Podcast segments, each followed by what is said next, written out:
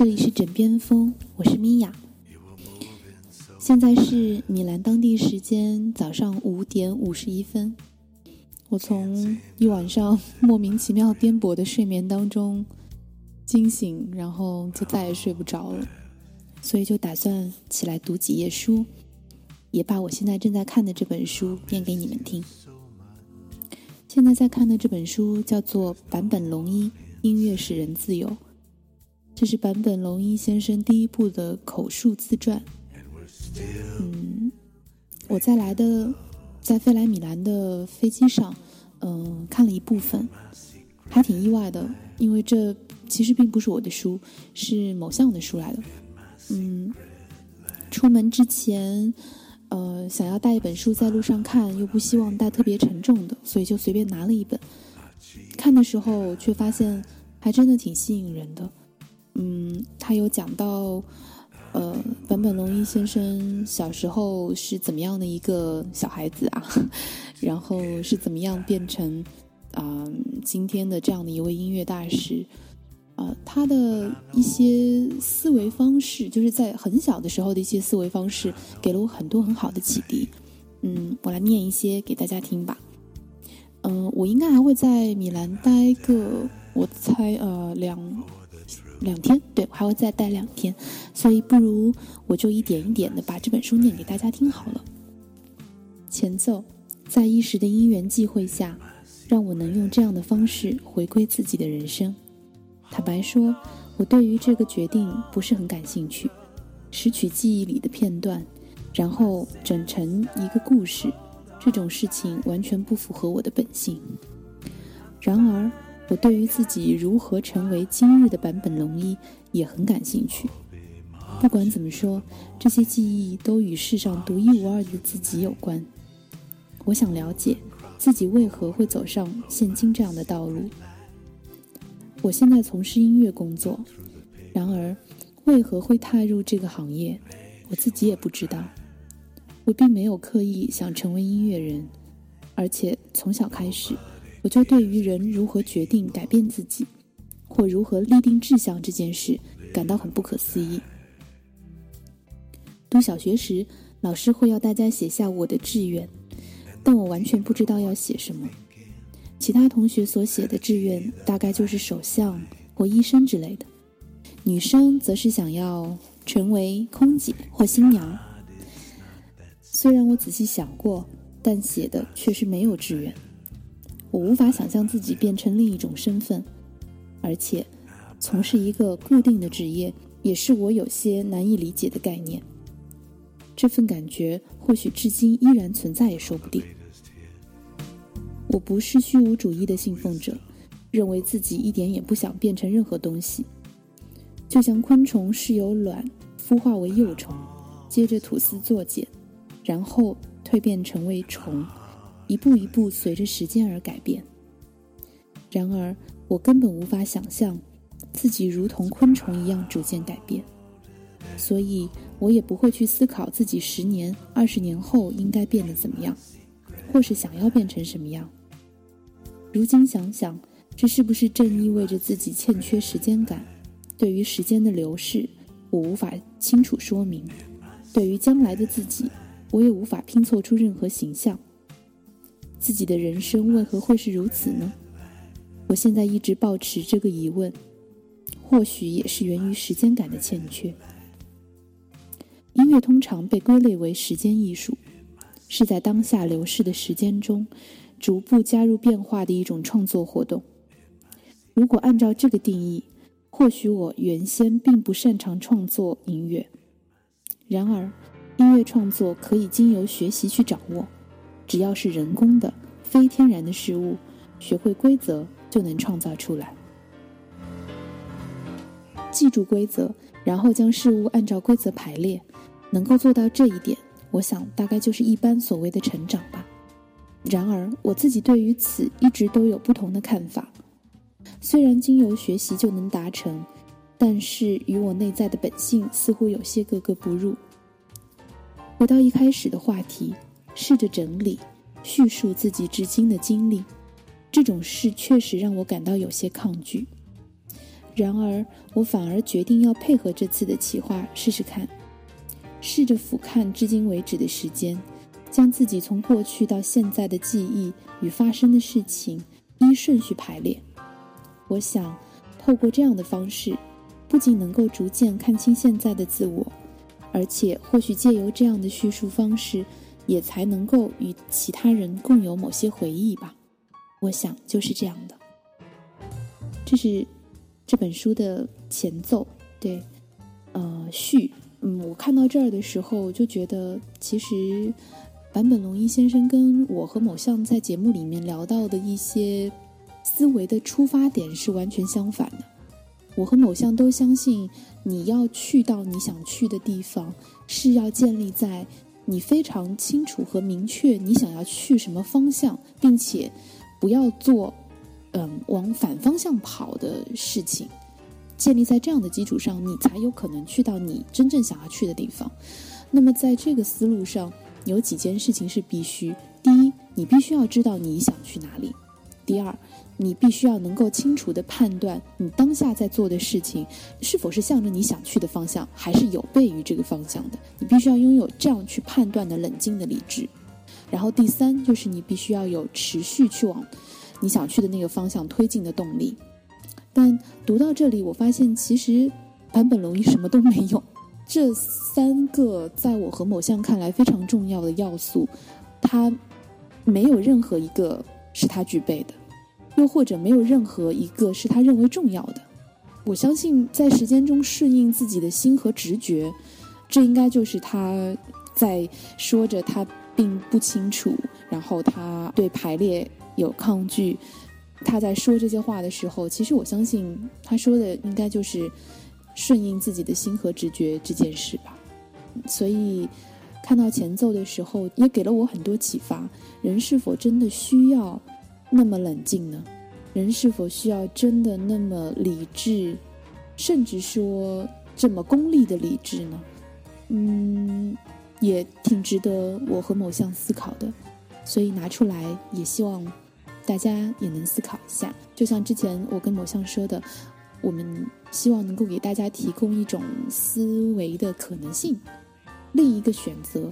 但是我们的想法并不一定是对的，大家也可以兼听则明嘛，对不对？好，我们现在正式进入到这本书，让我找个比较舒服的姿势。第一乐章。一九五二年到一九六九年，《小兔之歌》幼稚园时期一接触钢琴。小时候，我就读于东京世田谷区的自由学园附设幼稚园哦，就是在这里，我第一次接触了钢琴。当时我住在白金区，得自己一个人转搭公车和电车上下学。幼稚园的小朋友得独自穿过东京中心上下课，虽然现在应该极为罕见，那时候却是很普通的事。当时的时代风貌就是如此。在涉谷换车时，我有时会跑去看电影。在前几年刚刚拆除、顶楼设有天文博物馆的东极文化会馆，花十元日币就能在地下一楼的电影院看一场电影。有一次，幼稚园放学后，我找了同学一起去看电影，结果被发现，惹出了大麻烦。当时老师好像曾在班上说过，像版本这种做坏事的小孩，大家记得不要学他。因为这件事，我在幼稚园就被贴上了坏孩子的标签。撇开这件事不谈，在这家幼幼稚园，几乎每周都有钢琴课，全班同学都得轮流弹奏钢琴。我第一次接触钢琴就是在那个时候，大概是三四岁左右。哇，我好早哦！当时一点也没有快乐的感觉，我也不记得弹的是什么曲子了。比起弹钢琴的回忆，幼稚园还有一件事让我记忆深刻。我记得应该是在我五岁左右时，有一次老师要班上同学拿水彩在教室的玻璃窗上画画，在透明干净的玻璃窗上涂水彩。这跟打破玻璃窗有什么两样呢？真的可以这样做吗？我虽然这么想，但是老师一直要我们动手画，虽然带着忐忑不安的心情画下去，不过看到阳光照在画着水彩的玻璃窗上时，觉得真是漂亮极了。我当时感受到了害怕打破禁忌而产生的不安，以及试着打破禁忌所获得的快感。哇，三四岁的小朋友能够有这么强的、这么深刻的体会和感受。真的好早熟啊，版本先生。我还记得要在玻璃窗上画画时，心里除了不安外，同时也为之后的学生感到相当担忧。一旦我们画下去，之后进幼稚园就读的学生该怎么办呢？玻璃窗上不就没地方可画了吗？这家幼稚园是母亲为我选的，我的父亲是九州人，从事编辑工作，几乎都不在家。母亲的娘家是同样位于九州的长崎，不过她是在东京出生，日后才随着父亲迁居各地。真要说起来，我的母亲是一位崇尚自由的前卫女性，才会想要让儿子就读她选的这家幼稚园，而不是一般的公立幼稚园。总而言之，我进入母亲选择的幼稚园就读，而且碰巧有机会弹钢琴。如果当时读的是别家幼稚园，或许之后的人生会有相当大的不同，说不定就不会走上音乐这条路了。那个时候我也没有多么喜爱钢琴，弹的也不是特别好，而且家里也没有钢琴。母亲是家中的大女儿，底下还有三个弟弟，最小的弟弟也就是我的小舅舅是个乐痴，收集了很多唱片，他自己也有自己的钢琴，弹得很棒。我经常跑到小舅舅家里玩，把他收藏的各类音乐唱片拿出来听，或是去弹弹钢琴。在幼稚园，几乎每星期都得弹琴的经验，小舅舅给我的影响，这些大概可以成为我最早的音乐体验。小兔之歌，幼稚园的体验中，还有一项让我留下了很深的印象。那就是暑假时得把学校的兔子带回家里照料，每个同学都要轮流带兔子回家。这个星期是由某某同学照顾，下星期就轮到版本，大概就是用这样的方式分配。家里来了一只活生生的动物，这对小孩子来说可是一件大事。我还记得那时候每天都努力的找菜叶子喂兔子，这就好像我们小的时候养蚕宝宝应该是一个道理吧。之后，九月新学期开始上课时，老师对全班同学说：“照顾动物好不好玩呢？请大家把那个时候的感觉变成一首歌。”哇哦，好赞的教育啊！也就是说，老师要我们创作一首歌曲，不管是歌词还是旋律，都得自己一手包办。第一步是先写出歌词，我写的歌词再普通不过了，类似“兔子有双红眼睛”之类的句子。然后再配上旋律，我猜当时大概有请母亲帮忙写好乐谱，交给幼稚园老师。我记得应该有唱出来，录成薄膜唱片。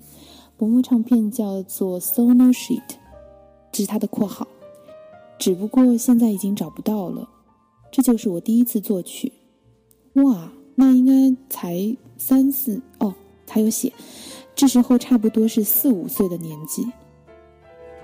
哇，这应该是属于天然将来就会走音乐这条道路的人吧？这是带给我强烈冲击的一次体验。饲养小动物虽然也让我留下了深刻印象，但是将这件事写成歌曲，冲击更是强烈，感觉像是被逼着做了一件奇怪的事。嗯。跳开来说，我自己其实一直相信，每个人存在在这个世界上都是有他的理由的。我非常非常相信，每个人是因为一个原因而出生在这个世界上，没有人是没有意义的，或者没有人生来就为了平庸，为了成为那个大多数而出生的。只是在所有的人当中，可能只有这些人当中的百分之二十会意识到。我应该要去寻找我的目的，我存在的意义。而在这百分之二十当中，又只有百分之二十会真的能够向正确的方向去启发和引导自己的天赋，无论这个天赋是什么，哪怕你只是，嗯，可能你的天赋就是你的直觉，或者说你对数字很敏感，或者说哪怕你就是手很巧，或者说你就是对颜色的分辨很厉害，或者你就是哎舌头特别灵敏，这些都是天赋，但并不是所有人都会意识到，然后也都会去。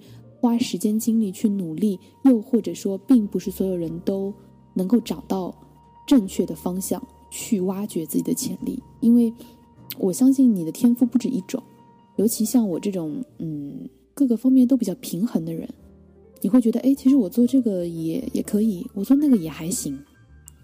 在这样的一些也可以和还行当中，就会迷茫，你一时间就无法分辨我究竟应该。要去挖掘我哪一个潜能，或者说我应该怎么样才能够去找到我真正的潜能呢？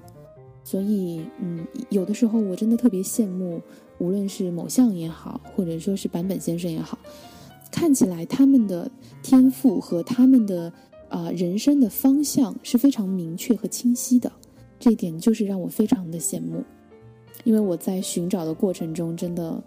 嗯，我的人生在前前后后的一直在，呃，也不能说走三步退两步，但是在走三步至少有退一步吧。就在我不断的寻找当中，嗯，那我们继续。那时候，我想自己大概是品尝到喜悦的滋味，又有些难为情，也觉得获得了与众不同、专属于自己的一些东西。除此之外，我同时也觉得怪怪的。小白兔这个物体与我所做的歌曲原本应该是八竿子打不在一起的，但却互相产生了关联。这正表示没有那只兔子，就不会有那首小兔之歌。然而，诞生在歌曲中的兔子与现实中咬我的手让我清理它大便的那只兔子完全不同。那个时候，我当然无法如此客观的思考，但是确实感觉到这件事有着。矛盾与不协调的地方，就算我当时还只是幼稚园的小孩子，也能有这样的感受。我想，那正是相当贴近音乐本质的感觉。嗯，真的是一个直觉非常灵敏的小朋友。音乐的界限，音乐的力量，就好比说，现在黎巴嫩正发生战争，假设战火夺走了某位黎巴嫩青年的亲人。由于以色列军队的空袭，青年疼爱的妹妹不幸丧生，他因此将悲痛的心情化为音乐。然而，他在谱写音乐的当下，是完全置身于音乐的世界，与妹妹死亡的事实逐渐拉出距离。写作一定也是同样的情形吧？将某件事情写成文章时，文章本身呈现出的美好与力量，让人不由得投入文章构成的世界。音乐的情形也是一样，因此，就算对于妹妹的丧生确实感到悲痛，只要处于创作音乐的过程中，一切就都是音乐世界的问题，与现实世界中妹妹死亡的事实完全是不同层次的事，两者之间有着难以跨越的距离。然而，从另一个角度来说，某位青年失去了自己的妹妹，一旦青年的记忆淡去消逝。这件事情可能就此淹没在历史的洪流中，彻底消失无踪。但是，只要一谱写成歌曲，这就可能成为民族或世代的共有记忆，不断流传下去，将事情从个人体验中抽离而出，实际留存在音乐世界中，就能借此跨越时空的限制，逐渐与他人共有。音乐正具备这样的力量。嗯。就表现而言，最终如果不是能让他人理解的形式，不是能与他人共享的形式，那就是没有成立的东西。因此，无论如何都必须经历抽象化或共同化的过程。因此，个人体验情绪的喜悲难免会遭到释出。这些过程中存在着无法逾越的绝对界限，以及难以抹灭的缺憾。也就是说，对于坂本先生来说，创作本身是一个充满缺憾的事情。然而，这种绝对界限反而促使了另一条道路出现，让完全不同国家、不同世界的人都能够产生同样的理解。无论是语言、音乐，或是文化，不都是相同的情形吗？嗯，刚才就是第一章。嗯，我们要不就录到这儿吧，等到今天我有空的时候再录第二篇章给大家听。那现在我打算躺下来，然后再睡一会儿会儿。好，那就到这里吧，晚安。